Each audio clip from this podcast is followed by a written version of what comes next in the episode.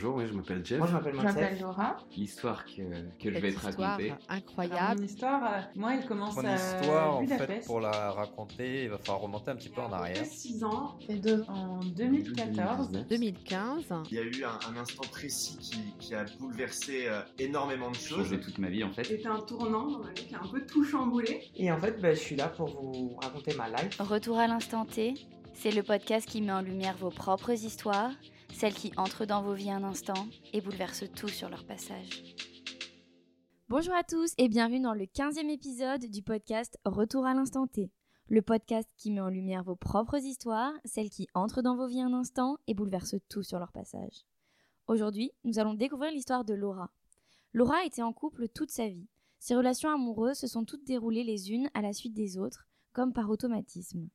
Alors qu'elle est en couple avec un garçon avec lequel la relation ne se passe pas si bien que prévu, tous deux décident de mettre en place un projet, partir en tour du monde pour une durée d'un an. Ce voyage aura de multiples rebondissements, la situation va progressivement déchanter jusqu'au point de non-retour. Partons ensemble à la découverte de son histoire, retour à l'instant T. Alors bonjour Laura, Bonjour. Bienvenue sur le podcast Retour à l'instant T. Je suis ravie de te recevoir aujourd'hui pour que tu nous racontes ton histoire surprenante. Eh ben, merci de ton accueil. C'est un vrai plaisir aussi pour moi de partager ça avec euh, des auditeurs. Alors est-ce que pour commencer tu peux nous remettre dans le contexte, nous situer en fait au début de cette histoire, euh, qui tu étais à ce moment-là, euh, ta vie, etc. Alors, tout commence en décembre 2015. J'étais en couple depuis 2014 avec mon ex-compagnon, du coup. Euh, très vite, on... Bah voilà, on se rapproche très vite. On se rencontre pendant notre, nos études, on se rapproche très vite. Il euh, se sépare de sa compagne avec qui il était. Moi, j'étais, euh, c'était mon premier mois de célibat depuis euh, 14 ans, je crois. Non, 8 ans ou 10 ans. Enfin, bref, très longtemps, trop longtemps. Et, et du coup, voilà, on se rend compte, ça va très très vite. Euh, on se rapproche, on emménage euh, peut-être trois mois après euh, s'être rencontrés, on emménage ensemble, donc tout va très vite. Il s'installe chez moi, il vend ses meubles, enfin voilà, installation officielle quoi. Vraiment passion, tout va bien les premiers mois. Et le temps passe, et là, je, moi, j'ai des doutes sur, sur lui. Je me dis, bon, sur sa fidélité en fait parce qu'il sort beaucoup. Bon, après, c'est pas un souci de beaucoup sortir, mais je. Enfin, voilà, il cache des choses. Je sens, de- enfin, dans son regard, dans son comportement, je sens qu'il y a des. J'ai des doutes, des applications bizarres sur son téléphone. Euh, donc là, je me dis, bon. Enfin, alors que j'avais pas l'impression que ça allait mal entre nous, parce que bon, bah, en plus, c'est toujours le début de la relation, dit c'est toujours le meilleur. Bon, faut croire que non. Bref, donc c'est tout, ça se passe comme ça. Et il va dans le sud voir un de ses amis, et là où il y avait son ex il revoit son ex parce qu'ils avaient un chien en commun. Et bref, c'est tout. euh, il m'appelle de temps en temps pendant ses vacances et tout. Et là, au retour, je grille euh, des messages qu'il envoyait avec euh, ses potes avec qui il était. Comme quoi, ah, c'est bon, Laura, elle est pas au courant, ça roule, blablabla. Donc moi, je, grille ça, donc je lui, demande. Et donc là, la reproche, le reproche, ah, tu fouilles dans mon téléphone je dis, bah écoute, tu fouilles dans mon téléphone, mais tu me trompes. Donc au final, c'est quoi le pire, tu vois? Il commence à s'énerver il avait euh, de l'alcool de la veille. Et là, je vois que son comportement change et qu'il euh, devient violent. Il me, il en vient pas aux mains, mais euh, je vois qu'il me secoue, on va dire, et il devient violent. Donc moi, je prends mes distances et je laisse l'heure passer, la journée passer. Premier comportement un peu louche et qui me déplaît fortement, bien évidemment. Mais voilà, je, je sais pas, indirectement, je dois me dire que effectivement, j'ai fouillé dans son téléphone, donc ça ne se fait pas. Et du coup, je, je, je sais pas, je laisse couler. Donc les mois passent, voilà, toujours plus ou moins toxique comme relation, toujours très intense en fait, que ce soit dans le positif et dans le négatif. Et au mois de décembre 2015, on part en vacances en Thaïlande. On fait Noël et euh, Nouvel An en Thaïlande pour euh, bah, peut-être euh, indirectement, inconsciemment recoller les morceaux. Donc tout s'est pas bien passé hein, dans le voyage puisque je pense que l'ambiance voyage, l'ambiance évasion, tourisme, ça fait beaucoup de bien. Euh, donc voilà, trois semaines se passent très bien. On fait le Noël là-bas, le jour de l'an là-bas. On revient en France, on reprend nos vies euh, banales. Et moi, je sens euh, en moi quelque chose qui me manque. Alors à ce moment-là, je ne sais pas expliquer si c'est le voyage, si c'est les vacances, si c'est l'esprit léger qu'il peut y avoir en Thaïlande, si c'est le soleil ou si c'est un peu de tout. Du coup, je me laisse quelques mois de réflexion et je en parle. Donc j'en parle à mon ex-compagnon. Et on se met d'un commun accord et en fait on décide de tenter l'aventure bah, d'un an à l'étranger à partir de novembre 2016. Donc ça nous laisse quasiment un an pour préparer le voyage, sachant qu'en juillet et août, on avait prévenu de partir un mois aux Antilles parce qu'il est originaire de là-bas et on avait prévu nos vacances. Les mois passent, on arrive aux Antilles, tout va bien. Et là, j'ai la carte du monde sous les yeux et je me dis, en fait, quitte à faire que l'Asie, pourquoi on ferait pas euh, plus de continents et un tour du monde euh, en un an? Du coup, il me prend pour une folle. Et il me dit, mais non, mais le départ, est dans deux mois. euh, Enfin, on n'aura jamais le temps de tout préparer. Laisse-moi réfléchir. on, voit ça demain. Ok. Le lendemain matin, il se réveille. Ouais, t'as raison, on part tout de suite. Enfin, on part, on fait le tour du monde. t'as raison, c'est une bonne idée, blablabla. Ok, donc nous voilà partis dans les euh, préparatifs, donc les vaccins, euh, le permis international, les sacs à dos, euh, les, affaires à acheter, enfin tout ce qu'il faut pour un voyage, quoi. Donc voilà, le 1er novembre arrive, on part et on arrive en Thaïlande. On s'installe en Thaïlande, on trouve des activités à faire parce qu'on avait quand même décidé de se poser deux ou trois mois en Thaïlande parce que c'était notre pays coup de cœur et c'était le pays qu'on connaissait. Donc pour un premier gros voyage, on voulait quand même avoir un minimum de confort psychologique en tout cas.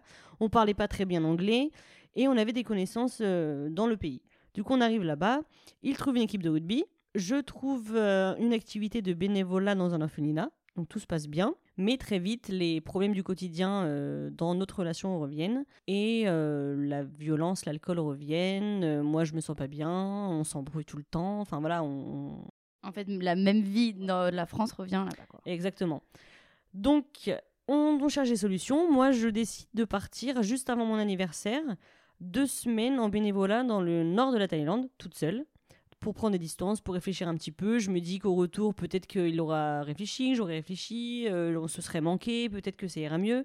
Donc, je reviens la veille de mon anniversaire, donc le 29 janvier. Donc, le 30 janvier, on va au restaurant pour mon anniversaire. Et là, on s'embrouille au restaurant. Donc là, je me dis, mais c'est pas croyable. On s'est pas vu pendant deux semaines. C'est mon anniversaire. Euh, il fait beau. Enfin, je il y a tout pour être bien, quoi. Il fait beau en Thaïlande. euh, on n'a pas de problème d'argent, pas de problème de santé. On est en voyage. euh, et non, on s'embrouille. Donc bah, là, clairement, ça va plus. Enfin, ça va plus. Donc, les mois passent. On avait prévu entre-temps un voyage au Cambodge et au Laos et au Vietnam. Puisque comme ce sont les pays voisins, on s'est dit, ben voilà, on va commencer par ça. Ensuite, avant d'agrandir le, les champs. Donc, on commence par ça. On fait un voyage au Cambodge qui se passe bien aussi. Enfin, les visites se passent bien. C'est hyper beau, c'est super sympa. Mais euh, entre nous, voilà, c'est toujours aussi tendu. euh, donc, en fait, euh, ça s'arrange pas entre nous. Entre-temps, on se fait voler nos papiers au Cambodge. Petite anecdote. Du coup, depuis mars 2017, je n'ai plus de téléphone. Je le vis très bien, hein, mais, mais voilà, on se, on se fait voler nos papiers. Donc, plus de carte bleue, plus de passeport, plus de plus d'argent. Ah, donc, on passe une semaine à refaire les papiers, à faire opposition. Donc voilà, sur trois semaines de voyage au Cambodge, il y a une semaine euh, dédicacée à ça, dédiée à ça. Mais bref, c'est tout, c'est l'histoire du voyage. hein. Euh, après, du coup, le Cambodge, on revient en Thaïlande, puisque entre-temps, on a une idée folle de commencer la plongée sous-marine. Sachant qu'on n'avait jamais fait ça de notre vie. Et là, on se dit, euh, en fait, je sais pas, on s'ennuyait peut-être, ou alors on cherchait encore une fois quelque chose pour réaviver notre flamme dans le couple. Donc, on se dit, euh, ouais, vas-y, viens, on fait de la plongée. On en Thaïlande, ça coûte pas cher, ou du moins moins cher qu'en France. On sait que les fonds marins sont plutôt sympas. Allez, on tente l'aventure. Donc, on arrive au club de plongée, on se renseigne, ils nous disent les prix, et ils nous disent, euh, bon, bah, ok, très bien, euh, alors racontez-moi un peu vos expériences dans la plongée sous-marine. Mon ex et moi, on se regarde, bah, on en a pas en fait. Je dis, bah, comment ça, on en a pas? Ben non, mais on n'a jamais fait. On n'a même jamais fait de snorkeling. Pour vous dire, j'avais, je, détestais avoir des palmes, avoir un tuba et tout. Et là, on paye tout du début à la fin. C'est-à-dire du, de l'open water, pour ceux qui connaissent. Donc du premier diplôme amateur au dive master, au premier diplôme professionnel. On paye tout. Ce qui nous fait à peu près euh, 2000 euros par personne sans avoir jamais fait de plongée. voilà. C'est un peu fou. Mais, euh, mais on prend le pari et euh, ça roule en fait. En un mois et demi, on fait tout à Phuket. Euh, dans le club All for Diving d'ailleurs. Merci beaucoup à, Jafar et Julien, mes instructeurs, c'était trop trop bien. Donc voilà, tout se passe bien pendant un mois et demi. Euh, on apprend plein de choses forcément parce qu'on connaissait rien, du coup ça peut être que du, que du plus. hein. donc c'était trop trop bien. Ça se passe bien, on finit ça. Et après, euh, on décide de chercher du boulot. Oui, finalement, euh, l'année du tour du monde tombe un peu à l'eau parce que bah, les tensions dans le couple, on essaye, on- en fait, on se rend compte que passer un an ensemble H24, ça va être compliqué. Du coup, euh, moi, je décide de prendre mes distances et d'essayer de trouver du boulot Enfin voilà, donc je postule, mais vraiment partout dans le monde. Et, euh, et voilà, je me dis, le premier qui me répond, j'y vais. Donc je suis un peu folle, mais euh, j'y vais. Donc je le fais. Et je postule, bon, c'est pas très loin au final, je trouve un boulot de- d'animatrice dans une crèche française au Vietnam pour trois mois. Donc c'est-à-dire mai, juin, juillet. Ou avril, mai, juin, juillet. Voilà, quelque chose comme ça au Vietnam. Donc euh, moi j'y vais toute seule. Mon ex-compagnon, entre-temps, euh, il m'accompagne les 15 premiers jours. Et entre-temps, il fait des recherches aussi de son côté et il trouve du boulot dans la plongée à Koh Tao, du coup une île en Thaïlande. Du coup, lui, il repart en Thaïlande pour trois mois et moi, je reste au Vietnam dans mon boulot. C'est-à-dire qu'on est trois mois séparés. Et je vis ma best life, les gars. C'est-à-dire que je suis toute seule pendant trois mois et en fait, euh, habituellement, j'avais tendance à me reposer sur euh, mon ex-compagnon puisque il, euh, il avait le sens d'orientation, chose que je n'ai absolument pas, ou que je n'avais absolument pas. Il faisait du scooter, donc en Thaïlande, bah voilà, je sais pas si tes auditeurs le savent, mais en tout cas, euh, on se déplace majoritairement en scooter. Moi, je n'avais jamais fait. Du coup, c'est lui qui, se condu- qui conduisait. Moi, j'avais jamais fait ça. Euh, L'anglais, on se débrouillait euh, plus ou moins entre nous deux, donc voilà, il, il faisait tout en fait. Et là, j'étais toute seule. Du coup, j'avais pas le choix que de me débrouiller. Donc, petite anecdote. J'avais jamais fait de scooter de toute ma vie. Du coup, là, je, je télécharge l'application Grab. C'est comme Uber, sauf que c'est en Thaïlande, en tout cas à l'époque. Et euh, il y a un mototaxi qui vient me chercher et je lui dis bah voilà, euh, emmène-moi à cette agence de location de scooters parce que j'ai besoin d'un scooter pour aller bosser. Donc j'y vais. J'arrive, c'est une mamie qui tient ça dans une petite ruelle dans son shop. Enfin, son shop, je pense qu'elle a acheté 5 scooters et en fait elle les loue. Et du coup, c'est une ruelle, il n'y a pas de place et tout. Donc moi, je lui dis euh, Bon, bah voilà, j'aimerais louer un scooter, euh, j'en ai besoin. Elle me dit Oui, oui, bah t'en as déjà fait, tu sais, tu sais en faire Je dis Oui, bien sûr. Chose qui est complètement faute, bien évidemment, mais je me dis Si je lui dis non, jamais elle va vouloir me louer. Du coup, je lui dis Donne-moi le plus pourri, le plus petit, le moins cher, le plus lent. Voilà, je veux celui-ci. Donc elle m'en montre un. Elle me dit Vas-y, va l'essayer. Je dis Ok. Bon, chose qui peut m'aider, c'est qu'au Vietnam, ils conduisent du même côté de la France que la France. Par rapport en Thaïlande, c'est l'inverse, mais au Vietnam, en tout cas, ça me sauve un peu la vie. Donc, euh, déjà, rien que pour sortir de sa ruelle, je suis en galère. Enfin bref. Mais tu sais le démarrer? Ben en fait, je, je, je suis assez maligne, je pense, et que je pousse à la main jusqu'à la sortie de sa ruelle pour arriver dans la grande rue. Et la grande rue, bon, je sais pas, mais que si tu connais, mais le Vietnam, c'est, enfin, Ho Chi Minh, c'est la ville des scooters. Il y a pas de code de la route, tout le monde klaxonne, les piétons pour traverser, ils lèvent les deux mains en l'air et puis ils traversent. Et en fait, ce sont les scooters qui se l'homme entre eux. Enfin, c'est incroyable. Et moi, je me suis dit, bon, Laura, tu t'embarques dans quoi là? Mais euh, bref, donc je démarre. Et ben c'est tout quoi. Je, j'y T'as vais. réussi à démarrer Et quand ouais, même. j'ai quand euh. même réussi à démarrer. Sans, sans tuto YouTube, hein, les gars. mais, euh, mais voilà, je me suis dit, bah écoute, je suis pas plus bête qu'un- qu'une autre, hein, euh, c'est bon quoi. Donc c'est tout, j'y vais. Tant bien que mal, je roule, j'ai pas d'accident. Je fais un... Bon, après la rue est droite, hein, donc euh, je me facilite la vie. hein. Mais voilà, je fais un demi-tour, je suis bah allez, on y va les gars. Donc je reviens et je dis ouais c'est bon c'est parfait je le prends. Donc voilà je loue euh, un scooter pour la première fois de ma vie je fais du scooter seul et euh, mine de rien le scooter bah, c'est signe d'indépendance hein. tu fais ce que tu veux de ta vie euh, où tu veux quand tu veux alors que tu veux avec qui tu veux. Enfin, Mm. Et du coup je euh, revis mais vraiment c'est à dire que bah, j'ai un travail le matin je, je bosse dans la crèche donc je suis à mi-temps et l'après-midi je fais du babysitting dans le district 2 qui est loin en plus du coup bah, le scooter il est vraiment obligatoire du coup j'y vais en scooter je refais du foot parce que j'ai fait 16 ans de foot en France. Là, je réintègre une équipe féminine euh, au Vietnam. C'est trop bien parce que j'ai des, des potes, quoi, vraiment. J'ai des collègues, j'ai des potes, j'ai une vie sociale, je sors, je cuisine, je deviens végétarienne là-bas. Euh, mes collègues, je re, enfin là, je, parle anglais parce que j'ai pas le choix. Euh, je vais à Auchan d'ailleurs, première fois de ma vie que je vais à Auchan au Vietnam parce qu'à Reims, il n'y a pas de Auchan. Du coup, la première fois que j'y suis allée, c'était au Vietnam. Assez drôle. mais, mais voilà, enfin, mais vraiment, je suis moi-même. Et c'est trop bien. Donc pendant trois mois. Ensuite, au mois d'août, on se. Non, au mois de juillet, on se retrouve parce qu'on avait prévu de retourner en vacances en France au mois d'août. Pour un mois. Du coup, étant donné que les billets euh, Bangkok-Paris sont moins chers que Ho Chi Minh-Paris, c'est moi qui rejoins mon ex-compagnon à Bangkok. Et on se retrouve au mois de juillet. Voilà. Après, donc, trois mois de séparation. On est content, on est hyper content. Mais très très vite, encore une fois, euh, ouais, on s'embrouille. Moi, j'ai des doutes sur sa fidélité, des doutes que j'avais déjà bien avant. Euh, Enfin voilà, on s'embrouille, c'est toujours toxique, c'est toujours malsain. Au mois d'août, il va voir sa famille euh, dans la région parisienne et dans le sud-ouest, parce que son petit frère est dans le sud-ouest. Et moi, je reste à Reims. On, passe quand même, voilà, on passe quand même des jours ensemble, mais bon, chacun voit un peu ses potes, hein, ce qui est normal. On ne s'est pas vu depuis un an, donc voilà. Et euh, moi, j'avais des doutes donc sur sa fidélité, et je vois sur Instagram qu'il y a une fille qui fait du rugby euh, en Thaïlande, qui aime beaucoup de ses photos, bizarrement, et qui vient du Sud-Ouest. Je commence à fouiner, hein, je, je dis pas que c'est bien, mais en tout cas, je fouille pas dans son téléphone, hein, je fouille de mon côté, mais euh, voilà, forcément, quand t'as des doutes, bon, bah voilà, t'es pas sereine. Et bah écoute, je l'appelle.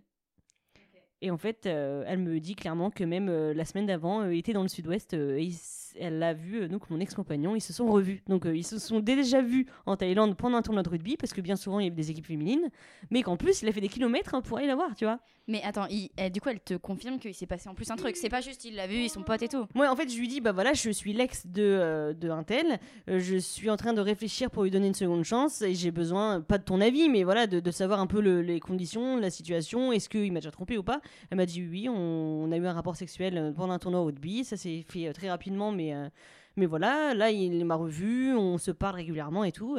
donc oui, elle me confirme par A plus B que euh, il m'a trompé, et que c'est pas juste une aventure parce qu'ils se reparlent, quoi. Et tu lui fais genre que c'est ton ex, mais c'est pas ton ex. Non, non, non, on est bien ensemble. hein. On est encore ensemble, exactement.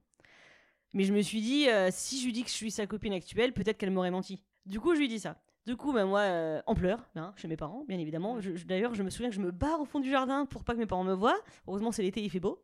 Mais euh, du coup, voilà, bon, j'appelle mon ex, je lui dis, bah voilà, je sais tout. J'ai appelé un tel, elle m'a tout expliqué. Donc lui, il me dit euh, qu'il est soulagé de ce poids en moins. J'ai dit, bah écoute, t'aurais pu me très bien me dire, hein, ça, aurait été, ça t'aurait soulagé aussi. hein. Mais bref, voilà, on se réexplique je sais pas si je suis bête ou pas, mais en tout cas, je lui. Je sais pas si je lui pardonne, mais en tout cas, je lui dis bah ok, euh, on continue quand même ensemble. Et au mois de septembre, moi, entre temps, j'avais trouvé un club de plongée qui avait accepté de nous faire payer moins cher le diplôme d'instructeur de plongée en échange de trois mois euh, avec un salaire plus bas. Et on faisait des missions, on était, mis béné- enfin, on était en stage, quoi. Et en échange, j'avais le diplôme plus moins cher. Du coup, au mois de septembre, on revient en Thaïlande, à Koh Samui cette fois on repasse, enfin on passe tout court le diplôme d'instructeur en novembre 2017. Du coup, novembre 2017, on est certifié. Et de septembre à novembre, on habite ensemble, on a pris une maison ensemble, mais euh, toujours, enfin ça va toujours mal, hein, c'est toujours toxique, euh, il est toujours violent, euh, et puis moi je, je, je sais pas, je dois être débile, hein, mais je continue dans cette connerie.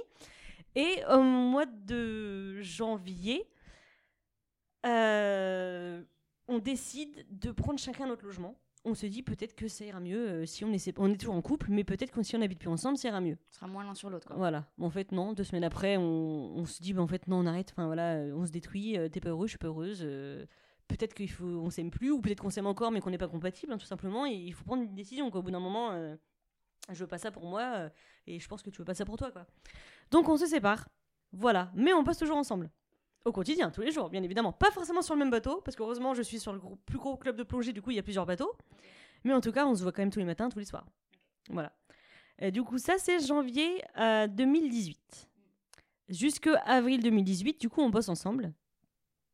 Euh, on s'entend bien, bizarrement. Euh, j'ai des aventures de mon côté, il a ses aventures de son côté, il a sa vie, j'ai ma vie, et puis voilà.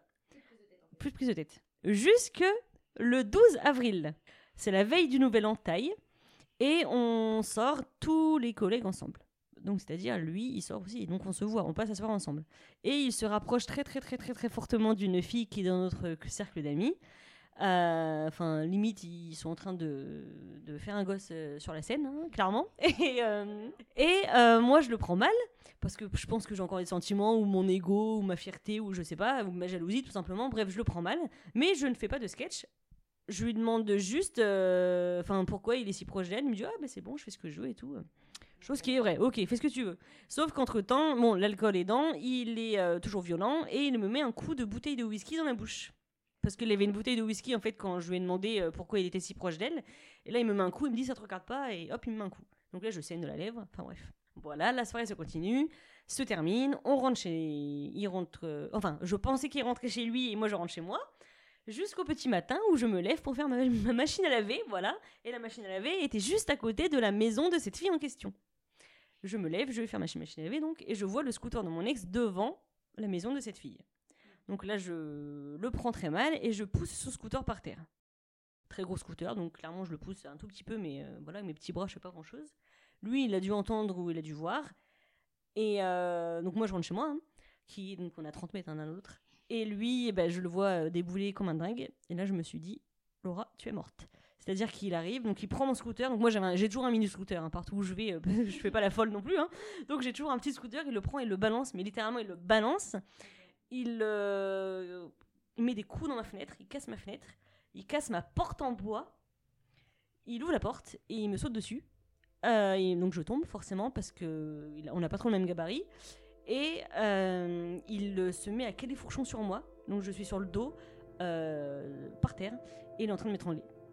Et là, euh, je... mais vraiment, je me dis que je vais mourir parce que je vois du blanc. Enfin, mes yeux, soit ils se révulsent, soit je me vois partir. Je sais pas. J'ai très mal au cou parce qu'il m'étrangle. Je peux plus respirer. Je suis en train de tousser, de suffoquer. Euh, J'essaie de bouger, de, d'atteindre, de, l'atteindre en fait, de le pousser, mais euh, mais j'arrive pas.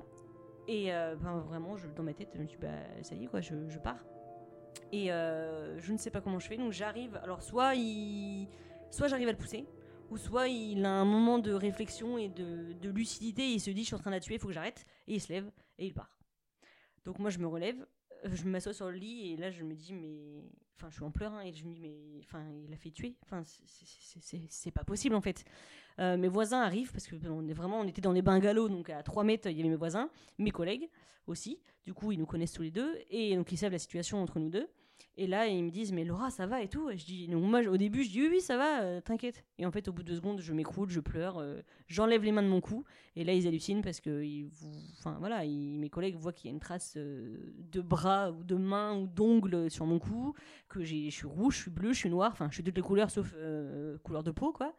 Bah voilà, je pleure, donc je leur explique. Enfin, ils ont, ils ont très bien compris, quoi, qu'il y a une scène de violence qui venait de se passer. Et voilà, ils m'ont clairement dit qu'il fallait, enfin, il faut arrêter quoi. Donc, euh, donc voilà. Là, pendant clairement pendant trois jours, je pleure toutes les larmes de mon corps, soit parce que je réagis que vraiment je peux plus le côtoyer, soit parce que je réagis que été faible et que j'ai failli me faire tuer. Et du coup, voilà, pendant trois nuits, je pleure toutes les larmes de mon corps, sachant que la journée je travaille, donc je ne dors pas mais je travaille. Euh, je travaille à 30 mètres sous l'eau, du coup euh, bah, c'est fatigant, faut pas que je fasse n'importe quoi parce que j'ai la responsabilité de clients et d'élèves euh, avec moi, tu vois.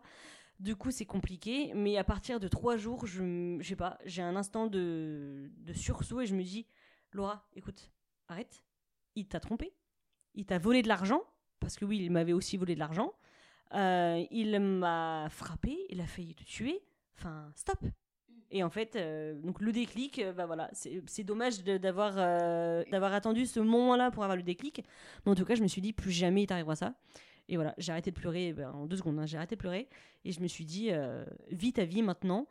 Et en fait, à partir de ce moment-là, euh, voilà, j'étais moi-même, tout simplement. J'ai vécu la vie dont je voulais, dont je rêvais. Euh, ouais, je faisais ce que je voulais, quoi. J'avais mon scooter. Si je voulais partir, je partais. Si je voulais me promener, je me promenais.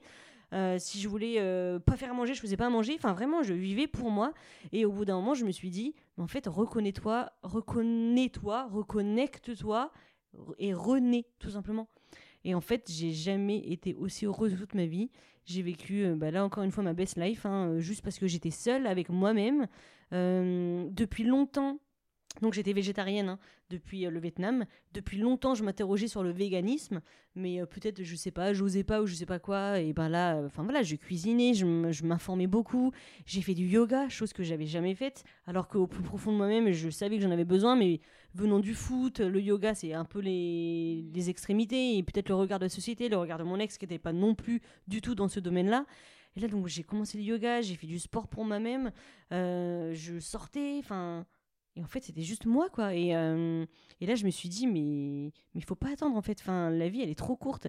Là, t'as fait mourir et t'as- t'étais pas toi-même, quoi.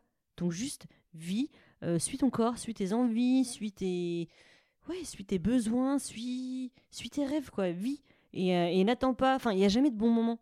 J'entends bien souvent, moi, dans mon entourage, ouais, c'est pas le moment parce que. euh, parce que j'ai acheté mon appartement, oui, parce que mon, mon enfant il a deux ans, oui, parce que, parce que là je suis en CDI. Mais je me dis, mais en fait, il n'y a pas de moment. Si tu veux faire quelque chose, fais-le. Même si tu veux. Ça peut être un, gros projet comme voyager, ou ça peut être, je sais pas, juste euh, acheter euh, cette paire de chaussures. Enfin voilà, il n'y a pas de petites choses, il n'y a pas de petits projets, il y a juste son projet à soi. Et il faut pas juste attendre en fait. La vie, enfin moi, depuis ce moment-là, je me suis vraiment rendu compte que la vie, elle tient à rien. Et, euh, et voilà, enfin bien souvent, hein, je, pleure plus hein, par rapport à ça. Enfin, je suis bien passée au-dessus, euh, vraiment. Je, dirais pas que j'ai pardonné, mais en tout cas, j'ai pas de haine, j'ai plus de haine envers lui. Euh, je suis ok avec ça d'en parler, la preuve. Mais, mais du coup, ouais, je suis vraiment ok avec ça. Et, et du coup, je me suis dit, mais la vie, elle est trop courte. Et si tu veux faire quelque chose, fais-le. Si tu veux aller voir quelqu'un, si tu veux dire à quelqu'un que tu l'aimes, mais dis-lui. Si tu veux dire à quelqu'un qu'il te manque, mais dis-lui. Si tu veux euh, goûter ça, enfin, je sais pas, euh, fais-le. Mais, euh, mais voilà, n'attends pas. Et juste, euh, faut, ouais, faut vivre, faut faire ce qu'on veut. Et, et ouais, la vie, elle est, elle est précieuse, mais ça va vite. Donc, profitez de chaque instant. C'est la devise. C'est un beau message. Et, et toi, après, tu as continué de voyager t'as- Ouais, après j'ai continué de voyager. Bah, j'ai- je suis restée un an en plus, jusque mars 2019. Je suis restée en Thaïlande, j'étais installée, euh, j'ai vécu, euh, j'ai travaillé, c'était vraiment génial. Après, je suis partie voyager 10 mois. Entre-temps, mes parents sont venus me voir en Thaïlande, on était allés en vacances à Taïwan. J'ai fait un gros voyage de 10 mois, pareil, avec un... le cousin de mes cousines que je n'avais pas revu depuis 15 ans. On a repris contact, on est parti voyager 10 mois en Asie centrale, c'était juste génial. Là encore, un, une découverte de culture, de, enfin, de religion, de, de, de- une richesse humaine, enfin extrême quoi, magnifique. Euh, je suis allée travailler au Maroc, je suis allée travailler dans, une, j'étais fille au père dans une famille avec des personnes handicapées. Euh, je suis allée faire du bénévolat au Portugal. Maintenant, je suis à Barcelone. Enfin, voilà, c'est, je vis ma vie à fond et en fait, je me mets pas de barrière.